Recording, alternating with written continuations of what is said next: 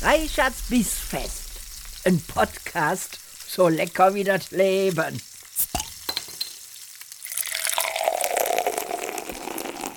Liebe Freunde der gehaltvollen Verdauung, herzlich willkommen zu einer weiteren Folge meines Podcasts Reichards Bissfest.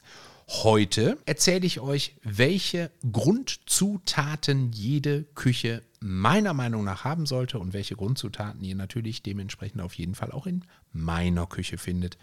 Ähm, ich wünsche euch viel Spaß beim Zuhören. Wenn euch das gefällt, was wir hier treiben, dann abonniert das Ganze und erzählt allen Millionen Menschen auf dieser Welt von dem, worüber wir hier reden.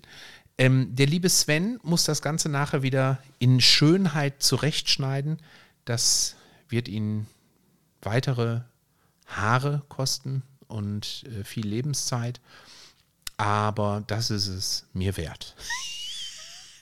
und zwar gab es gestern Abend bei mir ein Knoblauchhähnchen ähm, dazu habe ich äh, geschmortes Chicorée-Gemüse gemacht mit frischen Erbsen und ähm, den kleinen Drillingen, ganz frischen Drillingen, schön klein geschnitten, in Butter geschwenkt. Oh, ein wunderbares Essen.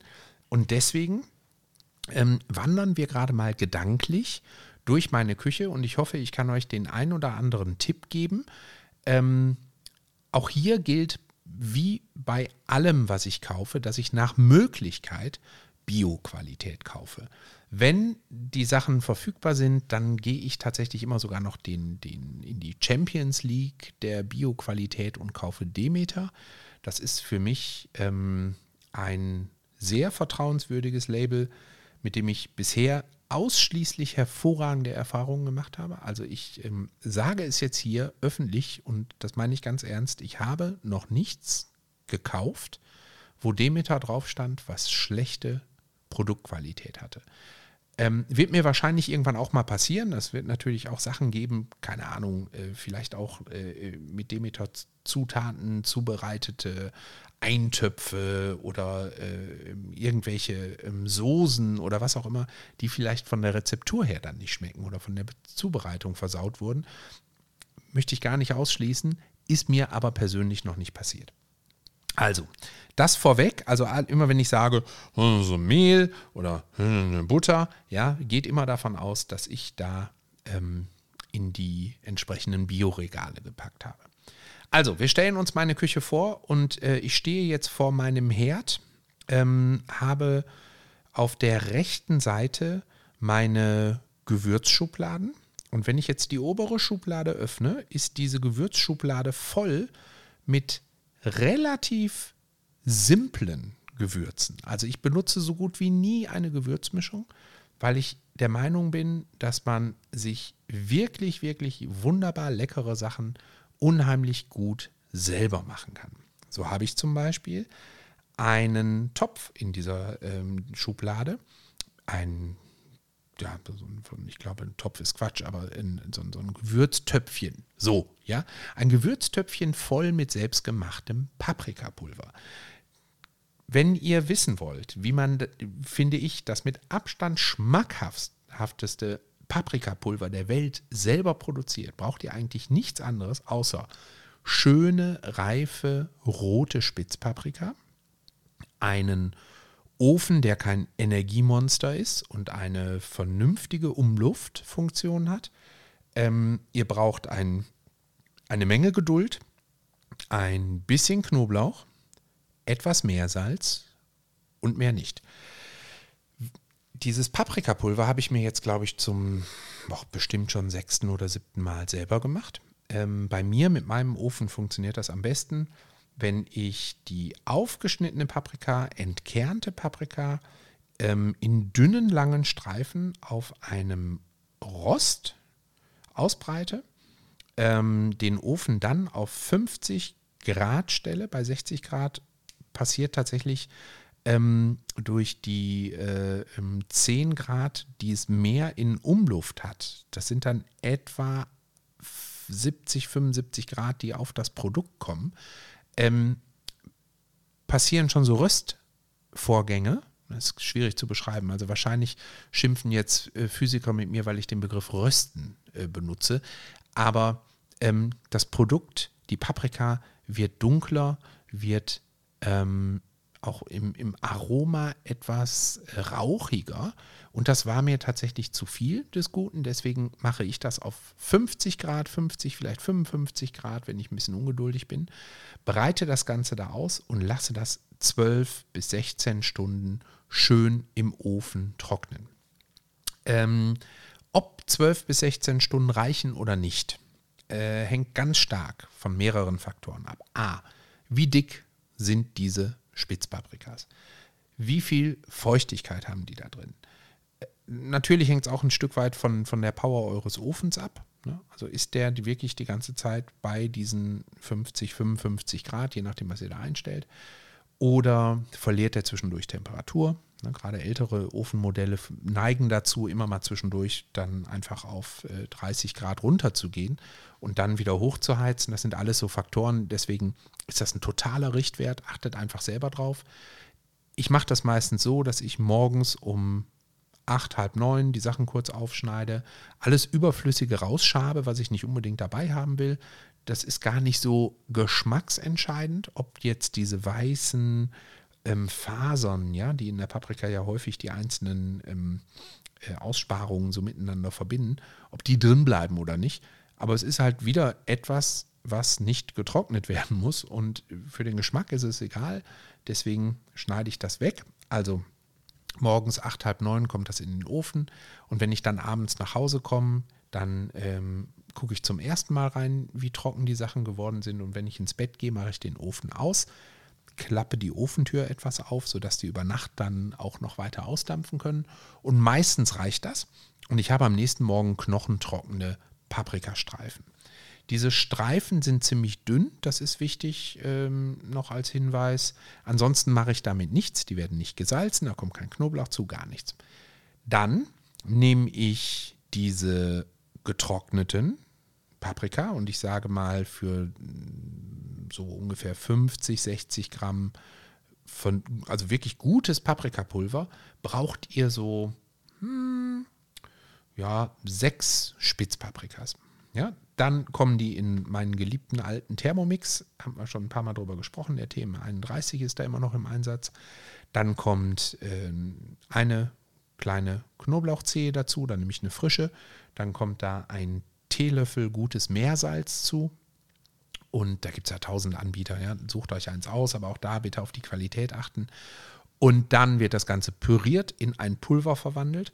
Mm, und das alleine, ihr werdet es riechen, ihr werdet es lieben, ihr werdet es nur noch benutzen wollen. Ähm, das alleine ist schon ein ganz großartiger Herstellungsprozess, der einfach wahnsinnig viel Spaß macht und echt die Nase verwöhnt, glaubt mir.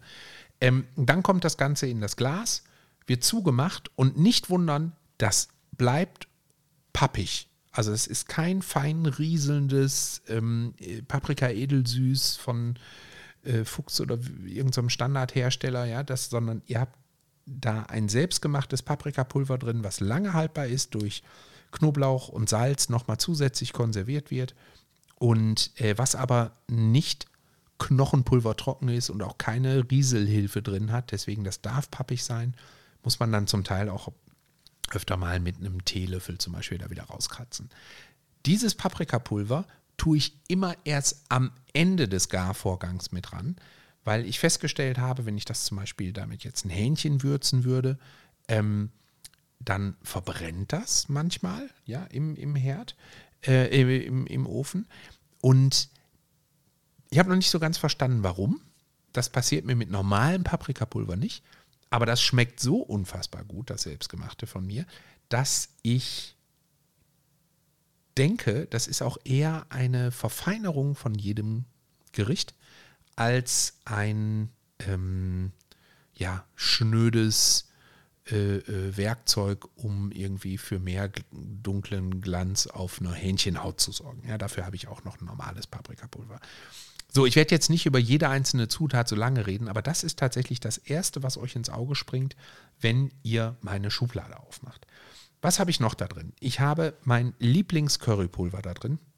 Das ist tatsächlich ein ähm, ziemlich günstiges Currypulver aus Holland, was ich ähm, in meinen Holland-Urlauben immer wieder kaufe. Da steht einfach nur Kerry drauf. Der ist zwar ist auch ein äh, entsprechendes äh, Ökosiegel drauf, aber das ist kein Hexenzeug, sondern einfach saulecker. Also wenn es euch mal nach Seeland äh, treibt, geht da in den Jumbo-Supermarkt in Ostkapelle. Ja, da findet ihr das. So, dann habe ich ein Zwiebelpulver. Auch großartig, kann man auch ganz tolle Sachen mitmachen. Ich finde Zwiebelpulver, Salz auf Hähnchen hervorragend. Mehr muss man eigentlich gar nicht würzen. Ich habe ein, ähm, für alle Fälle, Knoblauchpulver mit ähm, ziemlich grob geriebenem Knoblauch. Nicht selbst gemacht. Könnte ich eigentlich auch mal machen, merke ich gerade, wo ich so drüber spreche. Ähm, dann habe ich Kümmel. Drei verschiedene Sorten Kümmel tatsächlich. Ähm, von drei Anbietern. Schubecks Kümmel ist mir der tatsächlich der liebste. Ähm, habe aber diverse andere Anbieter ausprobiert und auch ähm, einen, einen Bio-Kümmel-Anbieter dabei. Ähm, Finde ich sehr lecker, ist aber ähm, ja, wie soll ich das sagen? Es, ich habe das Gefühl, dass bestimmte Sorten einen anderen Nachgeschmack haben. Bilde ich mir vielleicht auch nur ein. Naja, auf jeden Fall teste ich auch gerne mal aus. Ne? Dann habe ich Fenchelsamen da drin, die kann man auch super brauchen, um äh, Sachen ähm, mit einem äh, ganz anderem, überraschenden Geschmack noch zu ergänzen. Knoblauch und Fenchel zum Beispiel. Großartige Kombination. Nicht zu viel Fenchel, ganz wenig nur, das soll nicht dominieren. Tolles Gewürz.